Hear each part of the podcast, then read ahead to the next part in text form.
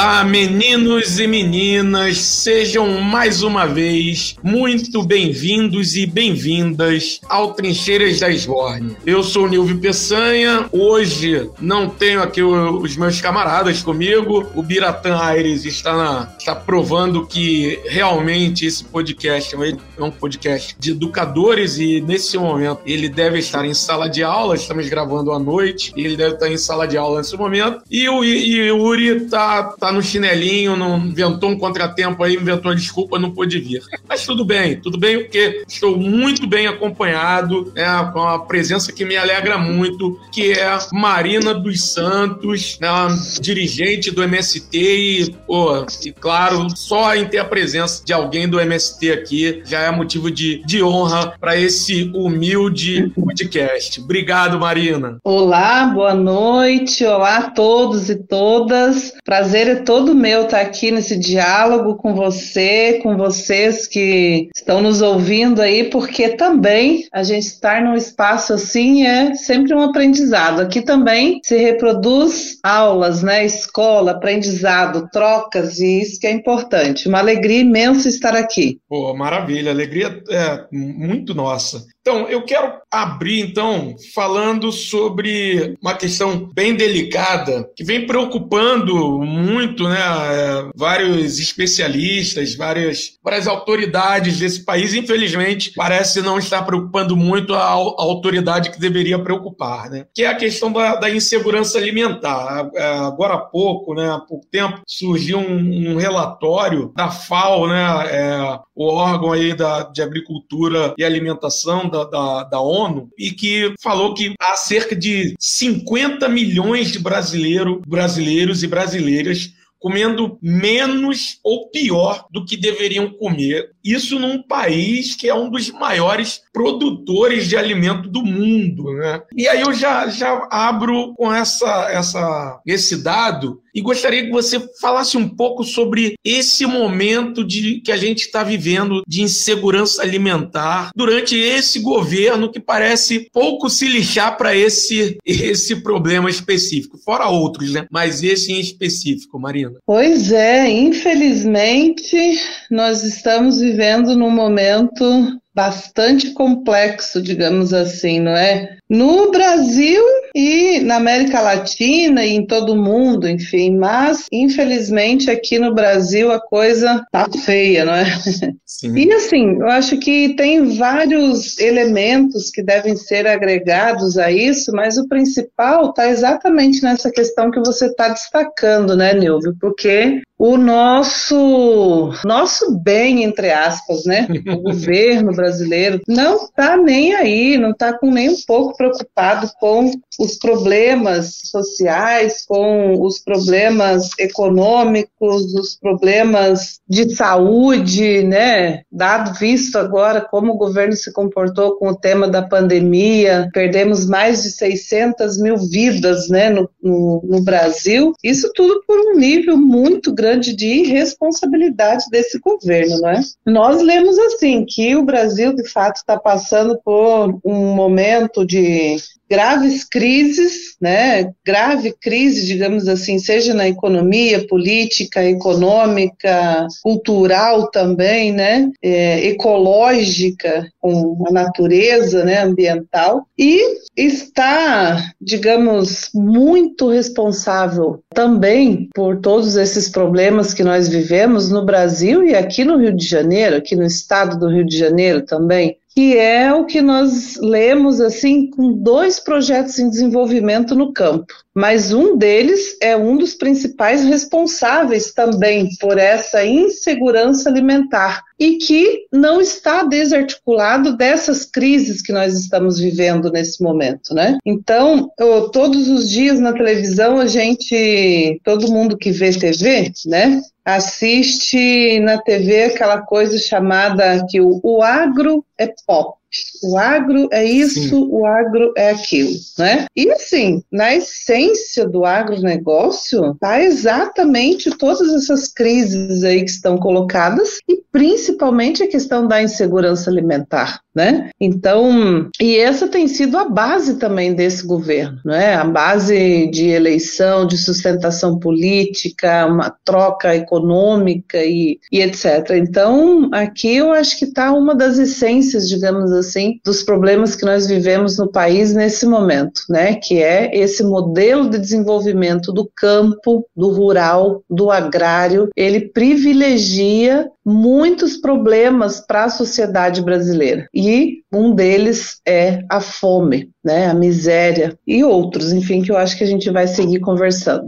Sim, sim. É, assim, você, você falou da. citou aí né, questão da pandemia que a gente está está vivendo ainda, apesar de já estar tá respirando um pouco melhor, quase que literalmente, né? Respirando um pouco melhor, mas né, é claro, sempre com ainda com todos os cuidados necessários. Mas é, foi o que você falou. O governo ele ele acabou sendo uma espécie de tempestade perfeita, né? Porque juntou tudo, é, além de todo o mau caratismo e banditismo que a gente sabe que está atrelado é, a essas pessoas, tem a incompetência e a perversidade. Isso ficou muito claro na condução da pandemia e na, na, na gestão econômica também durante a pandemia, o que acabou fazendo com que a gente tivesse aí pessoas catando lixo, né? A gente vê imagens aí de pessoas catando lixo, catando resto de comida no lixo, pessoas brigando por osso e tudo mais. Em contrapartida, né, para para a gente ter esse, para mostrar o, o, o, contraditório, mostrar o, o quanto é, é, é, diferente o, outro lado, né? Que é o, o MST. O MST fez várias ações bastante positivas durante a pandemia, não foi, Marina? Foi. Tivemos a oportunidade, digamos assim, né, dentro das linhas táticas, estratégicas de atuação do MST em todos os estados onde nós estamos organizados estados, né, nos 24 estados onde estamos, de organizar ações de solidariedade, ações de defesa da vida, foi o que nós chamamos, né, que uma das tarefas do MST durante a pandemia era de salvar vidas. Apesar de que nós perdemos também, né, é, não, vai, não podemos dizer que foi só flores, digamos assim, também nesse período, também perdemos algumas vidas, né, nos acampamentos, nos assentamentos, nos espaços importantes onde nós atuamos. Hoje mesmo estamos é, nesse momento, né, em, em, luto, praticamente velando um companheiro lá no Mato Grosso do Sul, muito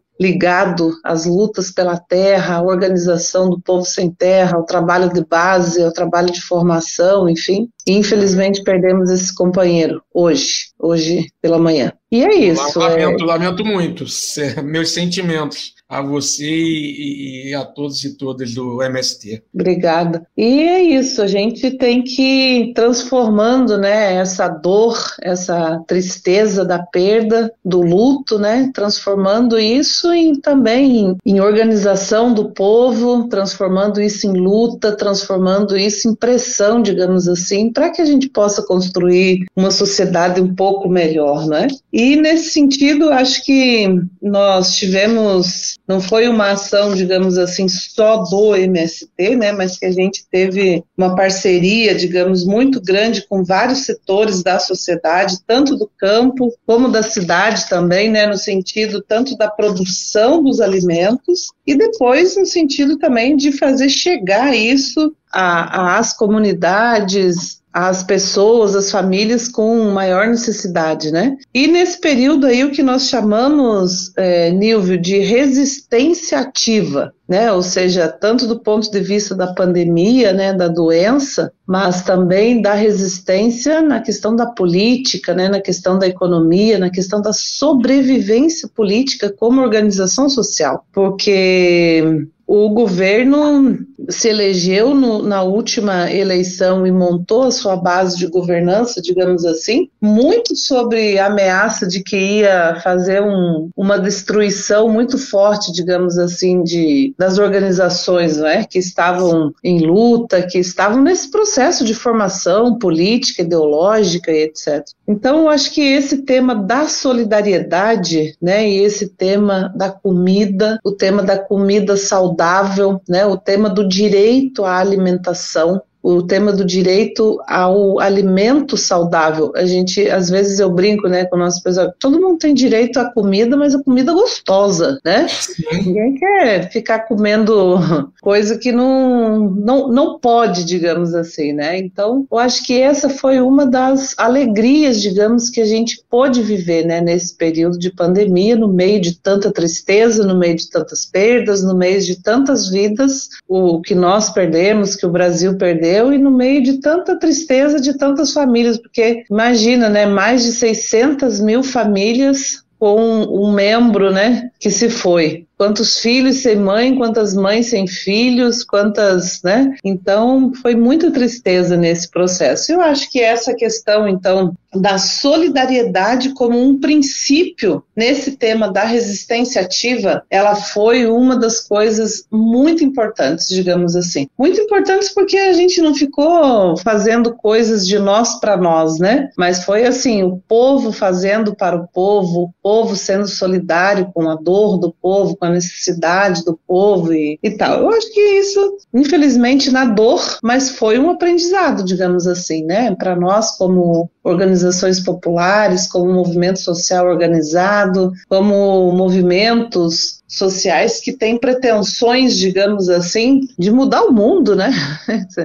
ah, o que você quer? Tá, não quero muito, mas eu gostaria só de uma sociedade mais justa e mais igualitária, não é? Então, eu acho que momentos esses que a gente está tendo a oportunidade de viver. Perfeito, perfeito. É, e você, você falou aí também da, da questão do. de como né, chegou a, a falar da, de, de, da criminalização do, de, de movimentos e tudo mais. E aí me, me lembrou de que o MST vem sendo. É, na verdade, o MST sempre foi criminalizado e sempre foi perseguido, né? É, isso não é não necessariamente é uma novidade, mas é, durante esse governo é, a coisa aumentou ainda mais a perseguição, quer dizer, pelo menos ao, ao, ao é, é, a impressão que eu tenho, né? Se você fica à vontade de me corrigir, mas é, por exemplo, é, a gente vê aí a questão da, da PM em Goiás né, a PM do, do Caiado, montando uma verdadeira central de espionagem, intimidando companheiros e companheiras de MST. A mesma coisa, ou, ou até pior, né, já que lá foi uma questão de jagunços armados lá no, no, Tocantins, né? Enfim, é, eu gostaria que você falasse um pouco sobre realmente, durante esse governo, é, essa perseguição e criminalização do MST especificamente. Claro que outros movimentos, né, a gente percebeu né, o aumento da criminalização, da perseguição, é, mas o MST, você percebeu isso também? É, sem dúvidas percebemos sim, e,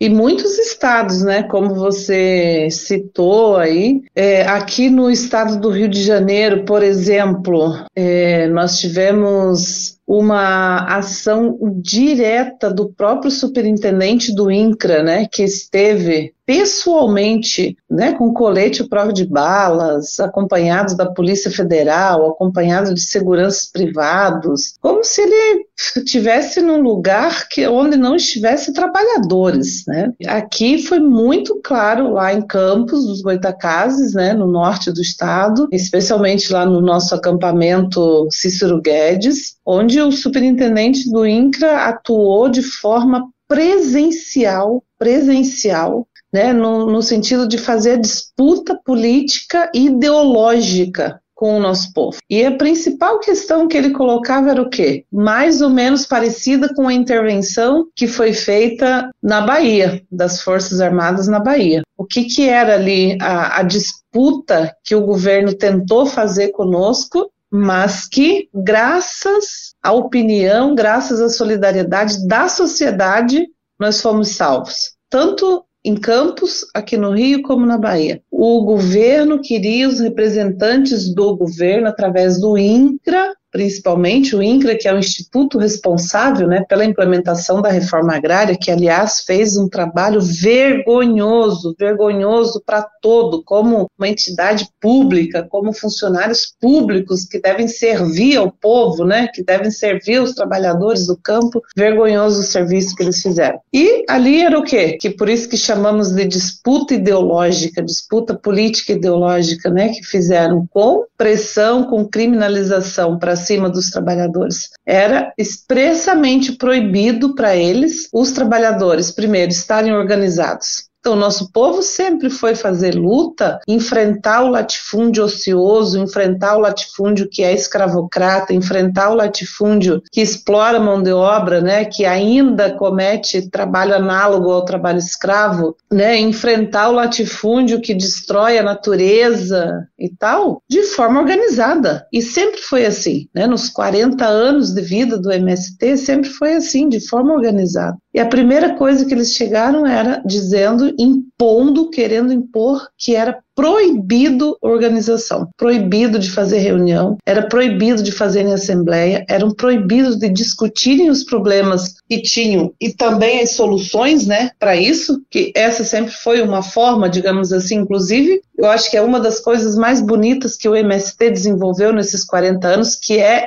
exercer de fato a democracia. Porque quando você, o povo está organizado, fazendo a sua luta, fazendo as suas reivindicações de forma consciente e de forma organizada, onde eles ali, onde o povo avalia, discute, identifica os seus problemas e também as soluções, organizados em núcleos de família, com coordenação, com assembleia geral, com decisão coletiva. Isso para mim é o exercício da democracia, né? E isso estava lá, de forma pessoal, o superintendente impedindo, querendo impedir de acontecer. E o segundo elemento, né, que estava assim na ação, digamos, do superintendente, é que era proibido usar a nossa bandeira. Era proibido usar a bandeira do, do, do MST.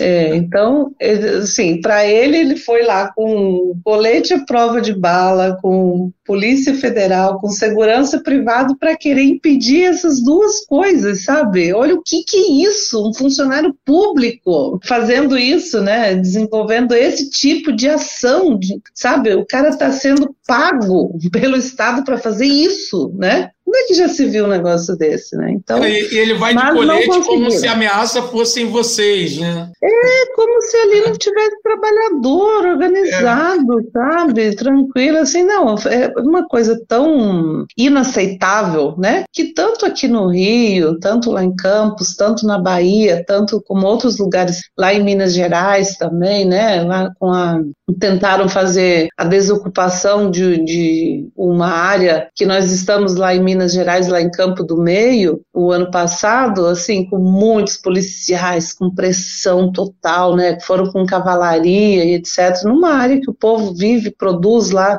inclusive um dos cafés que é, vai para exportação, né, o café Guaí, é, queriam tirar a força, sabe, assim, é, então, assim, é tão mesquinho, é tão é, inaceitável, né, que assim, tem fracassado esse projeto deles. E por outro lado, é isso que você estava falando, né? Esse processo, essa forma de querer criminalizar o MST, essa forma de querer criminalizar a luta pela terra, a luta pela reforma agrária popular e todas as bandeiras que estão na na essência né, dessa luta da reforma, do projeto da reforma agrária popular, eles têm se desmoralizado, né? Porque a sociedade brasileira tem visto né, o, o, tem visto por um lado também as mentiras que eles têm dito, né, têm falado tanto na televisão quanto na prática lá na base e também tem conhecido o nosso projeto, né, que eu acho que essa que é a mais importante da, desse momento que a gente está vivendo, ou seja, a sociedade tem conhecido, né, tem ido nas nossas áreas, tem conhecido o nosso projeto de reforma agrária popular e por isso tem defendido o MST. Então, se por um lado eles tentam nos criminalizar e também com formas tão antiquadas, digamos assim, inaceitáveis, né, tanto do ponto de vista da democracia brasileira, tanto do ponto de vista da força, né, então a sociedade tem agarrado também por outro lado, dito, opa, aqui não, né? Aqui, aqui esse sem terra aqui é nosso. eu acho que isso tem sido uma coisa bacana, digamos assim, né? Ao mesmo tempo, nas comunidades, nas periferias, onde tem recebido o alimento que vem lá do assentamento que o nosso povo produz, isso aí também cria uma, uma força, digamos assim, cria, estreita relações fortes, né, de, de compromissos, de solidariedade do povo do campo com o povo da cidade. E é aí que o povo vai nos defender e tem nos defendido, né? Então, citando isso como exemplo e olhando assim para os quase 40 anos do MST, né, a nível do Brasil, 25 anos do MST aqui no, no estado do Rio de Janeiro, a solidariedade ela sempre fez parte de um como princípio do, do MST do nosso movimento, porque em muitos momentos da história desses 40 anos, nos momentos históricos do Brasil, é, sempre os governos tentaram nos derrotar, sempre tentaram nos é, extinguir como organização social popular, de organização de luta do povo e da terra e da reforma agrária. Mas a sociedade sempre nos salvou, né? E foram nesses momentos, digamos assim, de mais pressão que nós vivemos, que nós mais tivemos o apoio e a solidariedade da sociedade, né? Nos locais, né? Nos estados, a nível nacional e a nível internacional também. Então, é, da nossa parte, a gente tem mais é que agradecer, digamos assim assim, né, a sociedade brasileira, agradecer aos companheiros, os companheiros que sempre caminharam do nosso lado, sempre sofreram junto conosco, mas sempre nos defenderam, sempre construíram junto conosco, né? Eu digo, o MST nunca foi feito só pelos sem terra, né? Mas foi por esse conjunto, digamos assim, da sociedade brasileira organizada. Então, assim, é, pela sua fala, você você acha que então o MST ele vem conseguindo com o tempo e a, através né, da sua própria luta e, e, de atuações como já citamos aí, né, da questão da distribuição de alimentos e tudo mais, é, o MST vem conseguindo com o tempo quebrar, é, acabar com essa imagem marginalizada, criminalizada, né, que até a, a própria mídia também ajudou muito a construir em torno do MST. Você acha então que o MST vem conseguindo construir um, uma imagem positiva também, pelo menos com parte da população? É, eu acho, Nilvio, que assim o povo, é, o povo não é bobo, né? Povo começa a enxergar as verdades. Você vê que, por um lado, o Brasil é um dos, dos países de maior desigualdade social do mundo. É, né, assim, a gente olhar para o Brasil, um país tão lindo, tão rico, que tem tantos bens naturais, né, que tem tanta é, riqueza mesmo natural, tem um povo, né, forte, trabalhador, né? Nós somos festeiros, somos mesmo, mas nós somos trabalhadores, somos festeiros porque a gente merece ser também, não é? Até para aguentar isso tudo, né? Se o povo não, não, não celebrar alegria, festa, Sim. não fizer festa, como é que vive? Então, mas isso é uma fortaleza também, né?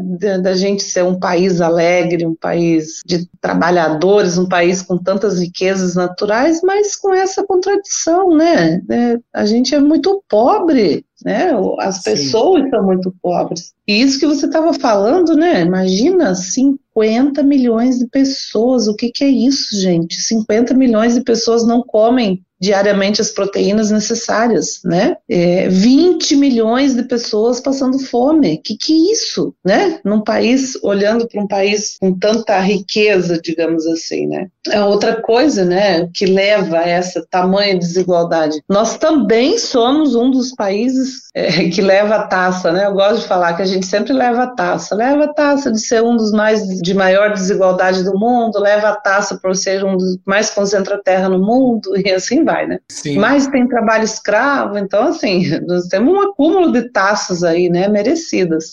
Na questão da terra, você vê, segundo os últimos índices de, de produtividade, né, do Censo Agropecuário do IBGE, 1% de proprietários tem 46% das terras agricultáveis no país. Ou seja, 1% de proprietários tem quase a metade das terras. Sabe? O que, que é isso?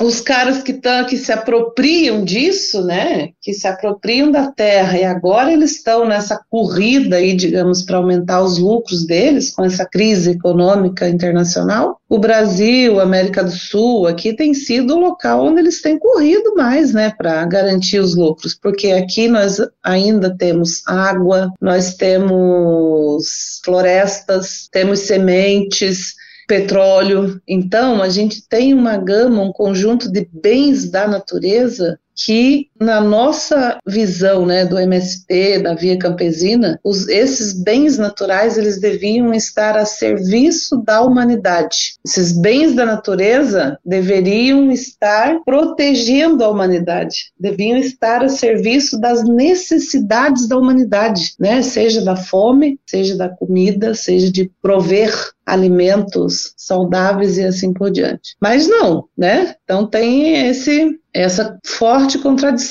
digamos assim. Por um lado, pouquíssimos, né, ricos, poderosos, se apropriam de, dos bens da natureza como um todo, por outro lado, uma imensa maioria da população que passa fome. Então, falei isso tudo para dizer assim, o povo começa a enxergar o que, que é o, o, projeto do MST, né? Eu acho que é nesse sentido, digamos assim, que teve uma. Não é que teve, eu acho que está tendo é, de certa forma, também essa coisa da democratização da internet, com o povo tendo acesso, que ainda é muito pouca gente, né? Muito pouca gente. Sim, sim. Que está tendo acesso à internet, mas, por outro lado, também não é só os quatro, cinco grandes meios de comunicação que estão dando informação, que detêm a, a informação, né? Então, eu acho que essa coisa, digamos assim, do MST estar se consolidando na sociedade, consolidando o projeto do MST na sociedade, né?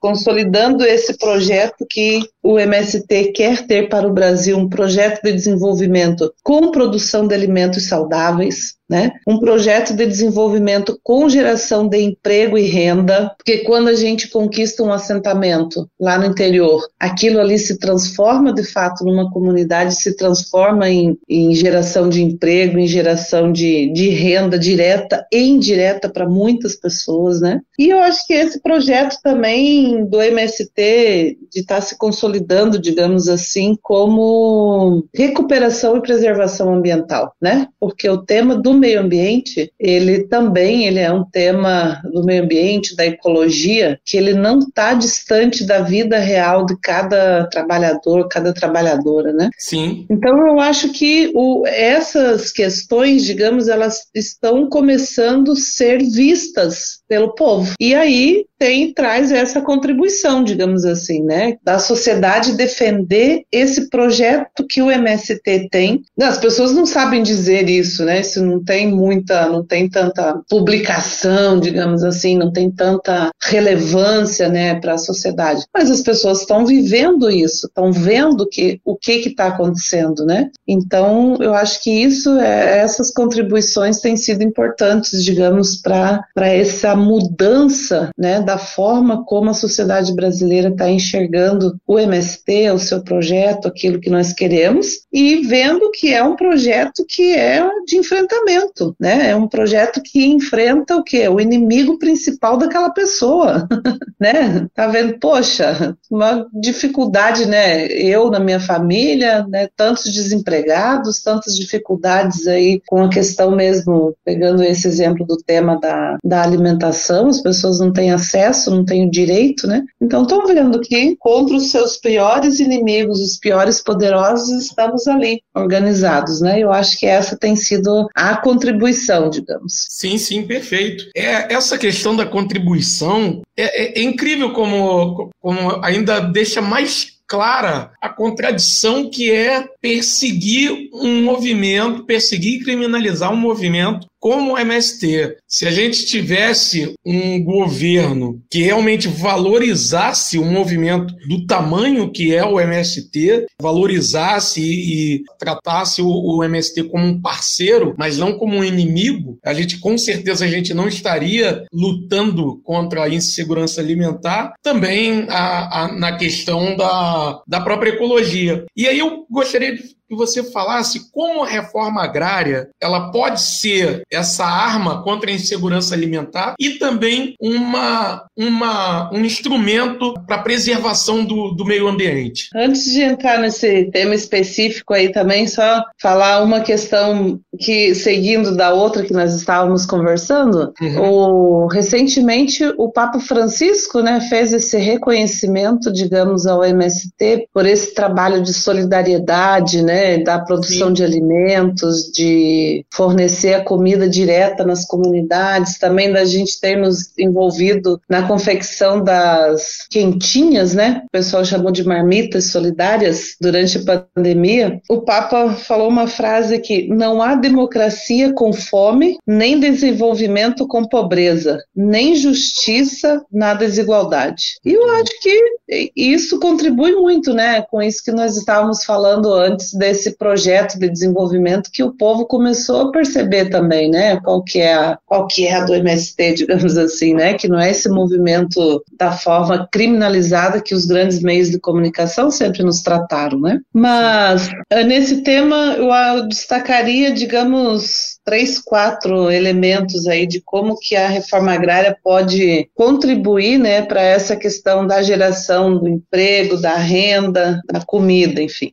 Primeiro, digamos assim, para nós do MST, o tema da produção de alimentos ele é o tema prioritário, né? Quando nós ocupamos um latifúndio que é improdutivo, de acordo com a Constituição Federal, né? É, lá nos artigos 184 a 186 está lá totalmente claro, né? As terras consideradas improdutivas que não cumprem a sua função social devem ser destinadas para a reforma agrária. E o não cumprir a função função social está relacionada a três elementos: a questão é, ambiental, do trabalho e da produção em si. Então, digamos, quando o MST faz uma ocupação de terra, ele está fazendo, em primeiro lugar, uma ação constitucional, que é de pressionar o governo a fazer a garantia Constituição, né, a democratizar a terra para produzir comida. Segundo, esse tema da comida, ele é também uma das prioridades nossas, porque também voltando né, no movimento contraditório da, da questão, a prioridade do agronegócio para a produção é o quê? É produzir commodities, né? É produzir poucos alimentos que são destinados para exportação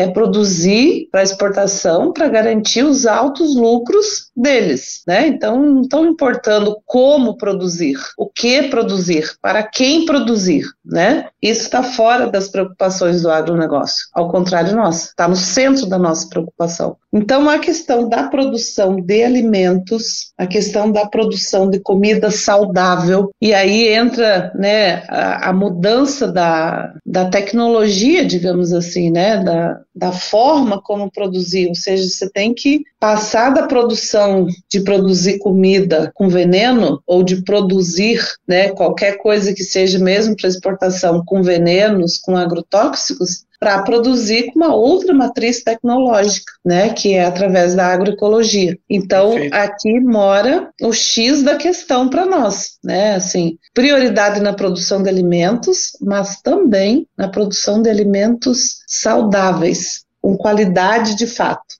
E aqui você já tem, digamos, só por isso, dois elementos aí de recuperação e preservação com a natureza. Sim. Só de não usar veneno, você vai estar tá se liberando de contaminar, digamos, os mananciais de águas, né, contaminar todo o sistema produtivo aí de que faz, né, quando usa o veneno e que vai depois essa esse veneno vai desembocar tanto na natureza, tanto na saúde da natureza quanto na saúde das pessoas. Então, digamos, a comida que chega lá no, no dia a dia, né, na mesa do trabalhador da cidade, ela pode ser uma comida que leve saúde, mas também ela pode ser uma comida que leva doença. Então, isso está lá na essência, digamos, do projeto de produção. Sim, é, sim. O terceiro, o terceiro quarto, já não sei mais elementos aqui para nós, está ainda relacionado com esse tema ambiental, é que nós é, tiramos aí no último período uma campanha, né? Inclusive é, começamos isso antes da pandemia e iniciamos o processo produtivo durante a pandemia, né? Que também fez parte é, da nossa resistência ativa, digamos assim, durante a pandemia, e é um projeto da gente produzir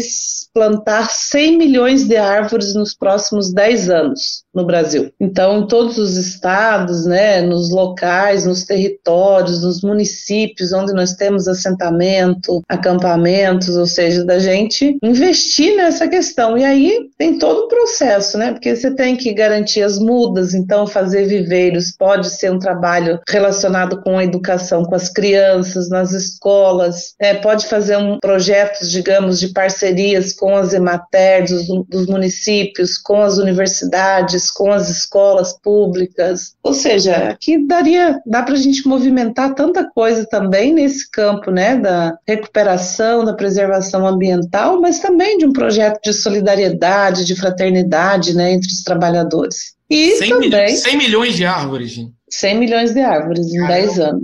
E também de ser árvores frutíferas, né? Que podem ser nativas da região, do local e etc. Então, aí vai de acordo com a realidade, digamos assim, né? Nos estados, nas regiões, o pessoal ir se preparando, digamos, construindo esse processo é, do plantio, né? Então, digamos, plantar árvore é plantar saúde para as pessoas, é plantar saúde para a natureza, enfim, plantar solidariedade também, né? É plantar afeto junto com as pessoas, né? Então, também esse é um processo bem bacana, digamos, que a gente tem construído nas bases, assim, que tem dado resultados muito gostosos, digamos, né? Pô, muito bom. E uma, uma outra coisa, você falou aí de vários projetos, várias iniciativas do MST. Uma outra coisa super bacana, super louvável do MST são as escolas do MST, né? E inclusive um projeto grande de alfabetização aí do, do MST, né? Com certeza, nós sempre falamos assim, quando a gente ocupa um latifúndio, o primeiro barraco, digamos assim, uhum. que a uhum. gente garante é o da educação, não é? Porque não adianta, né? Não tem frutos que vale a pena você conquistar uma terra, mas se a gente não mudar a cultura e ideologia também das pessoas, né? Então, e ela tem que passar pela educação, né? Então, todo esse trabalho, digamos, e aqui nesse ano nós celebramos temos também né, os 100 anos de Paulo Freire, que traz Sim. muito ensinamento para nós, para nossa pedagogia, digamos, né? Não só o, o escolar, mas na, da pedagogia da educação mesmo, né? Então, a nossa forma de organização interna, né, ela tem que ser uma com essa pedagogia Paulo Freire, né, das pessoas aprenderem ensinando, ensinando e aprender,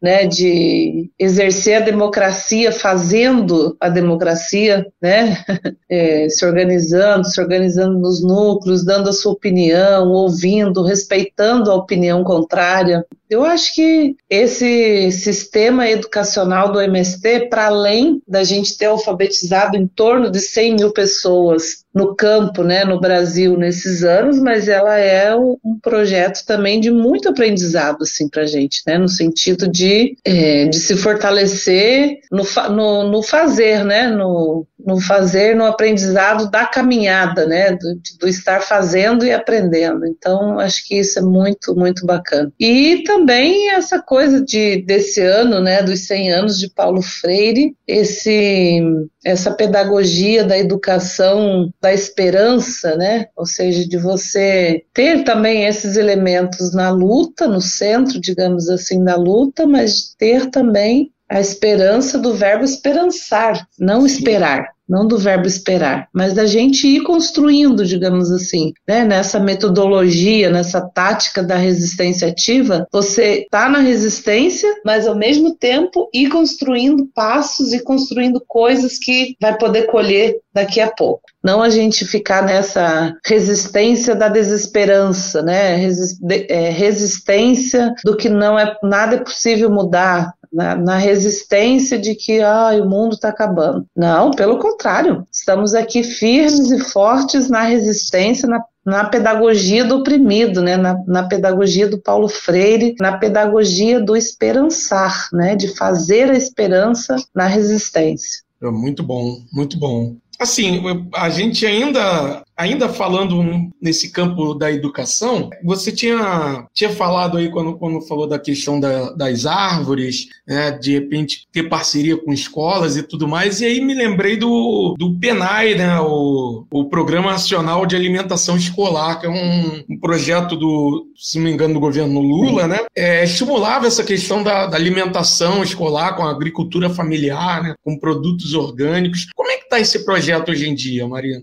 Olha, Nilvio, a gente sempre tem dito assim que esses anos aí de, de governos do PT, dos governos do Lula, da Dilma, não se avançou muito na democratização, na desconcentração da terra em si, sim, né? Sim. sim, foram realizados alguns assentamentos e foram muito importantes. Não, a gente não pode desconsiderar isso. Mas no tema do fortalecimento da agricultura familiar camponesa, os programas que esses governos desenvolveram esses anos, eles foram muito importantes, muito importantes mesmo, para desenvolver programas que fortalecem de fato a pequena agricultura, que fortalecem de fato a produção de alimentos, que fortalecem de fato que os alimentos cheguem à mesa do trabalhador da cidade, né? E nesse sentido, tanto o PENAI como o PAA, né, de compra antecipada dos alimentos, eles foram muitíssimo importantes, muitíssimo importantes. Foram muito importantes para fortalecer os camponeses que produzem, né, os camponeses, a agricultura familiar camponesa, enfim, aquelas que se diferenciam do, do, do agronegócio, do que tem as grandes extensões de terras. Aqui nós estamos falando do pequeno produtor, né, do camponês, da camponesa, que produz para o seu autossustento, né, que produz a sua comida e que dessa produção vai sobrar um pouquinho, digamos assim, para ele colocar de certa forma no mercado, que vai ganhar um dinheirinho, digamos assim, para as outras coisas que não são possíveis de produzir ali. Então, aqui também foi essa uma experiência muito maravilhosa, que ela está assim, praticamente extinta, né? Porque o governo federal atual não dá nenhum tipo de prioridade, né, para esse tipo de políticas, mas é um dos programas, digamos assim, que todas as organizações do campo brasileiro, né, do agrário brasileiro aí dos pequenos e médios, dos camponeses, da agricultura familiar, todo mundo quer reestabelecer esses programas, né, no sentido de fortalecer de fato a produção, de fortalecer a comercialização e de fortalecer essa comercialização com laços diretos né? É, então, por exemplo, a questão das feiras da reforma agrária, né? Que aconteceu, que foi organizada em muitos municípios, nas regiões, em muitos estados, aqui no Rio de Janeiro. É, esse ano já vai para o 14 15 ano, né? A Feira Estadual Cícero Guedes da Reforma Agrária, que acontece na, é, na Carioca. Sim. E agora com, no, com o Armazém do Campo, né? Nesses dois últimos anos aí, no período de pandemia, o ano passado passado e esse ano, né, foi feita a Feira Estadual da Reforma Agrária a partir de cestas, né, que eram entregues então na casa das pessoas que faziam a encomenda ali. Então, é, esse tipo de projeto, ele é muito importante, né? Muito importante porque é um tipo de projeto que realmente fortalece a questão da produção de comida, de emprego e, renda, né, para as pessoas que vivem lá no campo. E garante lá na ponta uma comida, garante um alimento saudável para aqueles que trabalham e vivem nas cidades, né? Então, esses programas estão nas nossas metas aí que nós queremos restabelecê-los. Então, o programa está praticamente parado, sucateado. Hoje em dia, o programa acabou praticamente. É, não só esse programa, como todos os programas da reforma Sim. agrária, né? Assim, totalmente parados e em revés, ao contrário, aí, digamos uhum. assim. O que tem um pouquinho de recurso, por exemplo, eles fazem a disputa política ideológica na ponta, né? Então, é, digamos, um momento de muito retrocesso, muito retrocesso, né, com esse governo a gente fala um momento de retrocesso para a classe trabalhadora em geral, né, com a perda de direitos, com a retirada dos direitos históricos, né, conquistados pelos trabalhadores, mas também um retrocesso para a pequena agricultura, para os camponeses, e é isso. Não é só para quem vive e trabalha no campo, né, mas é para o conjunto da, da sociedade, para o conjunto da classe trabalhadora, digamos assim. Isso daí é um fortíssimo retrocesso. Mas não é estamos desanimados, não. Estamos animados que nós vamos claro. conseguir recuperar isso tudo aí e ainda com os aprendizados que a gente teve dos erros que foram cometidos, né? Sim, sim. Esperamos que a gente possa avançar, digamos assim, em outras, outros programas. programas. É, é, é muito lamentável porque, assim, é, foi, foi como você falou, né? É um alimento é, orgânico, é um alimento livre de, livre de, de, de, de veneno, que chegaria principalmente para as crianças, né? Por exemplo, na questão da agricultura agroecológica, é, chegando nas escolas, é alimento está chegando para as crianças. E no caso da escola pública, são principalmente as crianças de baixa renda, né, que, que têm dificuldade a, a para acesso a alimentos de qualidade, né? Não, exatamente, eu ia falar isso. A essência desse, desses programas está no quê? De chegar nas escolas e nos hospitais públicos, principalmente, sim, né? Sim. Então você vê, é, é isso, está garantindo ali, né? Tá, vai garantir a comercialização, vai sair o produto fresquinho, com qualidade, saudável, agroecológico, né? Sair lá do assentamento da comunidade camponesa, mesmo das comunidades quilombolas, indígenas, e chegar lá na, no, nos hospitais, chegar nas escolas públicas, né? Aquele alimento gostoso, saudável. Então, isso realmente é o, o que a gente quer fazer, né? Digamos assim, que a gente quer Sim. que seja fortalecido, recuperado e fortalecido outra vez. E o engraçado é que esse tipo de alimento orgânico, é, se chega ao mercado, por exemplo, você vai no, no, mercado e tem um alimento orgânico, é o olho da cara, né? O alimento já está caro e quando chega, e, e, se você se depara com um alimento desse tipo, orgânico ainda é três vezes mais caro, né? Enquanto o MST está fazendo fazendo, muitas vezes até está distribuindo alimento livre de veneno para a população que mais necessita. E, e, a gente ainda vê é, um movimento, movimentos como o MST sendo criminalizados, né? Como, como agora há pouco, né, a gente viu aí o, tanta polêmica em torno de uma, de uma quentinha lá com, com camarão, né, do, do Wagner Moura com, com MTST, quando estava quando tava exibindo Marighella, uma polêmica em torno de um, de um camarão, né, um absurdo. O camarão está sendo distribuído ali para o pessoal do, do MTST, um absurdo isso, né? É isso, mas a gente quer que todo mundo tenha direito de comer camarão, mas também comer comer camarão saudável, né? Saudável, é. é, é. comer um, uma salada livre de veneno, né? É isso daí, isso daí. Agora, uma coisa, é, e aí já, já entrando num, num outro assunto, que assim, um, uma, das, uma das frentes, né, né, a gente sempre deixa claro que a frente eleitoral não, não deve ser nunca a nossa principal frente, mas é uma das frentes de, de luta, de resistência, e aí, assim, é, e, e, sendo reconhecido como uma frente importante de luta, de resistência, falta representatividade ainda para movimentos como o MST no Congresso, né, Marina? Ah, com certeza, no Congresso, nas assembleias legislativas, não é? Hoje, digamos, na, no Congresso Nacional, o MST tem uma experiência de ter três parlamentares federais, que são assim, são quadros do, do MST. Uma experiência do Sergipe, da Bahia e do Rio Grande do Sul. E eu acho que né, nesse contexto todo aí que nós estamos falando desde o início aqui, né, das crises que nós vivemos na sociedade, dessa crise monumental política que nós vivemos no Brasil, né, com, com essa falta inclusive de democracia, enfim, é muito importante, né, assim que é, os movimentos populares e sociais tenham representantes diretos dos trabalhadores, né, é, nos parlamentos, nas assembleias legislativas, estaduais, pensar também nos municípios, inclusive, né, se você for olhar assim, olha, o MST está organizado em 1.400 municípios no Brasil.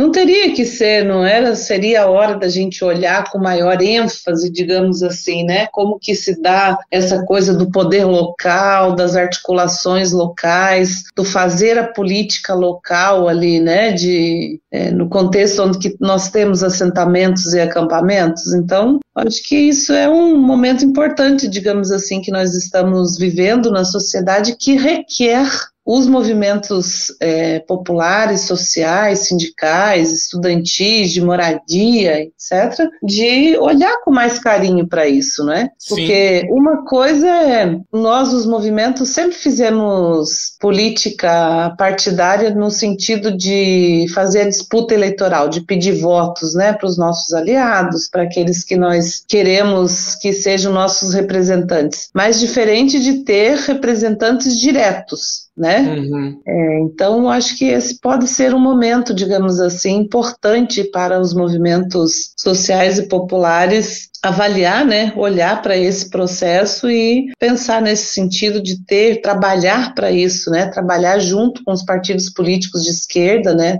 dos estados, para nós termos também é, representantes diretos nas assembleias legislativas. Sim, então já, já assim meio que um projeto do, do MST de aumentar essa representatividade. É, eu acho que muito baseado também na necessidade de derrotar esse neofascismo, né, que nós estamos vivendo, essa agenda ultra neoliberal no Brasil e em alguns estados em que a conjuntura pesa ainda mais, não é? Nesse sentido, o MST tem avaliado de fato de se não é o momento de nós fazermos indicação de alguns quadros nossos, né, da nossa base, no sentido de contribuir também de se colocar disposição, né, para assumir essa nova tarefa, né, que seria uma nova tarefa e novos desafios, digamos assim, né? Mas aí estando mais próximo daí é um partido político, porque nós não temos filiação partidária, não é? Não, é, nós somos um movimento popular, social, organizado, mas sem sem ter afiliação política sim, partidária, sim. né? Então, nesse sentido, o MST vem discutindo também, incentivando outros movimentos para que a gente possa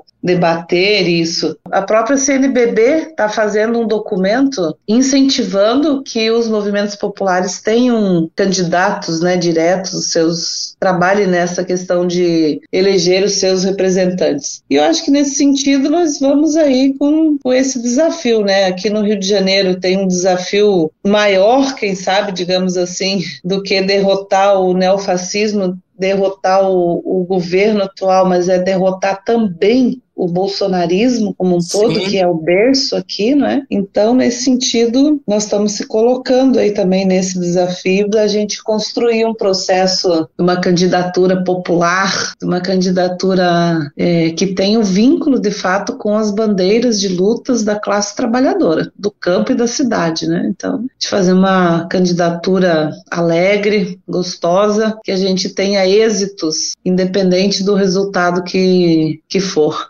Maravilha. Então, então a gente vai ter Marina dos Santos concorrendo né, em 2022. Estamos conversando isso, de, de uma possibilidade de ter aí, de assumir uma pré-candidatura, né, uhum. é, em torno, juntamente com o Partido dos Trabalhadores do Rio de Janeiro, e construir isso, tanto interno com o partido, mas também com, interno com a nossa base, né, de acampado, assentado, e também com os movimentos do campo e da cidade que construíram o MST nesses 25 anos, né, então então, digamos assim, se a companheirada disser sim, vamos construir, nos colocaremos à disposição. E aí sim.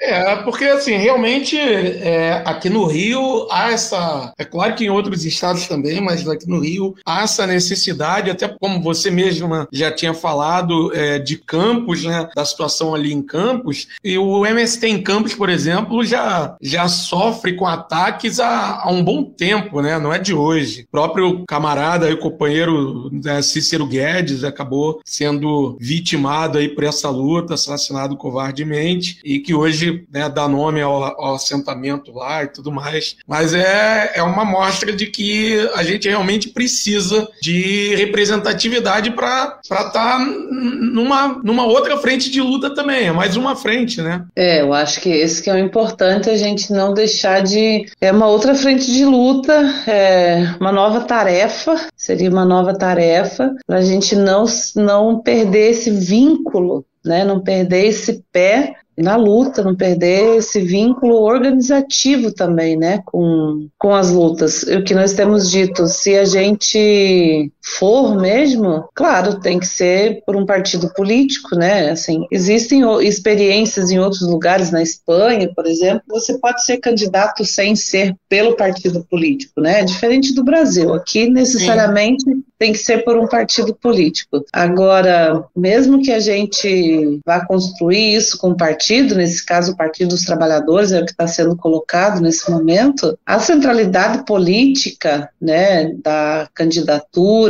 da campanha, né, nesse caso, ainda nós estamos falando em pré-candidaturas, em pré-campanha uhum. e etc. Então, caso venha a ocorrer, ela tem que ter uma centralidade política dos movimentos populares, né? Tem que ter uma centralidade política do MST e dos movimentos populares que vão construir essa campanha. Claro, junto com o partido, né? É, mas ela não pode ter, deixar de ter essa centralidade política é, dos movimentos populares, né? De trazer essa centralidade da luta, das bandeiras de luta, das bandeiras reivindicatórias do, dos movimentos, da forma organizativa dos movimentos também, né? Eu acho que essa questão da celebração da mística, né, que os movimentos Sim. fazem, que o partido perdeu um pouco, né, dessa questão da celebração da mística em si, né? Mas eu acho que essa a característica principal dessa candidatura ela teria que ser em torno disso, né? Assim, em torno da, da centralidade da luta política, das bandeiras reivindicativas, da forma organizativa e da mística, né? Da mística da luta, digamos assim. Nós estamos aqui hoje, estamos, né, em todo esse processo, mas a gente já quer celebrar, digamos assim, essa nova nova sociedade, né? Esse novo projeto de sociedade que nós queremos. Então, acho que nisso consiste um pouco isso que a gente está falando de fazer uma coisa alegre, né? Fazer uma coisa também bastante participativa e etc., com a cara mesmo dos movimentos organizados. Oh, perfeito, perfeito. Oh, e, e, de antemão, eu já, já digo que aquele nosso amigo que foi quem, quem fez a, a ponte entre nós para você estar tá aqui nesse episódio hoje, já tinha, quando, quando mandou a mensagem, falou assim que ela, que você poderia ser a, que você seria candidata dele para deputado estadual. Então, se você vier, já sabe que tem, tem ele aí. Eu só não vou revelar o nome do, do camarada, porque ele, como, como chega na época, na época da eleição, ele se compromete com um monte de gente e tal, mas, mas eu sei que você vai ser a candidata dele, se você realmente vier com esse projeto, eu espero que venha. é, não, eu só venho se tiver companheiros, companheiras como ele, né, que vem representando um projeto também, né? Sim, Senão sim. não faz sentido a gente entrar num desafio como esse, porque eu tenho dito para a companheirada que a gente tem ouvido, né, sobre esse tema. Eu tenho, eu faço militância política, social desde a minha adolescência, a vida inteira eu sempre fiz, mas nunca fiz política partidária, nunca fiz política institucional. Então, se eu aceitar entrar nesse desafio, se eu aceitar entrar nessa estrada, caminhar eu sei, mas não conheço essa estrada aí. Então, vamos ter que descobrir junto, digamos assim, com quem sempre caminhou comigo, com quem sempre caminhou com o MST, com quem sempre esteve junto, mais ou menos igual casamento, né? Na alegria, na tristeza. Ah, sim. então, esse é mais ou menos, digamos, o critério, né, básico, assim, para a gente se colocar à disposição desse projeto aí, desse, desse desafio, né, que está sendo colocado, digamos, né, vamos, vamos com, com coragem, com, com muita alegria, com muita disposição, mas se for para a gente ir junto, né, sabendo onde nós queremos chegar com isso. Perfeito, muito bom. Eu já fico na expectativa e na torcida por você, por você e pelo MST como um todo, mas fico aí. Tomara que, tomara que dê tudo certo e quem sabe no fim de 2022 a gente está celebrando aí a, a nova deputada estadual Marina dos Santos aqui no Rio. é isso seria maravilhoso, não é? Nós vamos fazer uma outro, um outro programa daí já em outra mas se não for né, com a deputada, vai ser também com aqui os frutos que a gente colheu aí de uma campanha bastante participativa, com elevação do nível de qualidade da pauta, da luta, da essência que tem a classe trabalhadora do Rio de Janeiro. Viu? Ah, perfeito. Desde já você já está convidada novamente, sem problema nenhum. Seja, seja como deputada, seja como, como dirigente do MST, seja da forma que você quiser, você já está convidada novamente. Tá bom, tá combinado então. Combinadíssimo. Então, é, Marina, eu peço que você né, faça aí as suas considerações finais, a sua, né, falar alguma coisa para a gente encerrar o, o, episódio. Ah, queria agradecer muito, viu, pelo convite. É, adorei aqui o nosso bate-papo mandar um abraço forte para todo mundo que nos ouvir, deixar um convite para vocês agora que estamos falamos tanto aí sobre comida gostosa, né? Nós estamos com uma rede de armazém do campo no Brasil é, são mais ou menos 12 armazém. E aqui no Rio de Janeiro, agora para o início, meados agora do mês, nós vamos fazer também a, a feira estadual da Reforma Agrária Cícero Guedes, que vai ser nesse módulo de cestas, né, de entregar as cestas. Então, podem passar ali no, no, no próprio armazém, né, no centro do Rio de Janeiro, ali na Lapa, ou entrar no, no site aí, é Rio www.armazendocampo.com.br. E aí, através das redes, pode fazer a solicitação das cestas, o pessoal faz a entrega, né? Mas também tem atividades culturais, normalmente na sexta-feira, no sábado também tem almoço. E, enfim, é um espaço assim de troca de cultura. Como você falou que esse programa também é um programa de educação, cultura, no Armazém do Campo também simboliza um pouco isso, né? Assim, de trazer a essência da cultura, da cultura camponesa na produção da comida, mas também na produção da cultura geral, né? Da música e da comida e etc. Então, deixar esse convite e, por fim, eu citei o, o Papa Francisco aqui durante a minha fala, queria encerrar com ele, né, assim, com essa coisa de que foi uma das coisas importantes também que eu acho que o MST fez ao longo desses anos e agora no último período, que foi nessa articulação com os movimentos populares que fazem lutas né, em torno dos três temas que o Papa Francisco sintetizou, né, que é terra, teto e trabalho. Né? Então ele diz nenhum trabalhador sem sem emprego, nenhum camponês sem terra, nenhuma pessoa sem teto, né? Então que a nossa luta também, né, seja em torno dessas conquistas, digamos assim, desses direitos básicos, né, que são direitos animais, digamos assim, né, terra, teto, trabalho, comida, né, para que todas as pessoas tenham acesso e possam ter minimamente, diariamente, um pouco de, de felicidade. Então, muito obrigada. Obrigado, obrigado mesmo, Marina. Ó, também gostei muito da nossa conversa hoje, muito bom. Agradeço muito pela sua presença aqui no nosso podcast, nosso humilde podcast. Também agradeço a todos e todas que nos ouviram. E é isso. Um beijo no coração de todos e todas. Até a próxima. Valeu. Fora Bolsonaro. Valeu. Fora.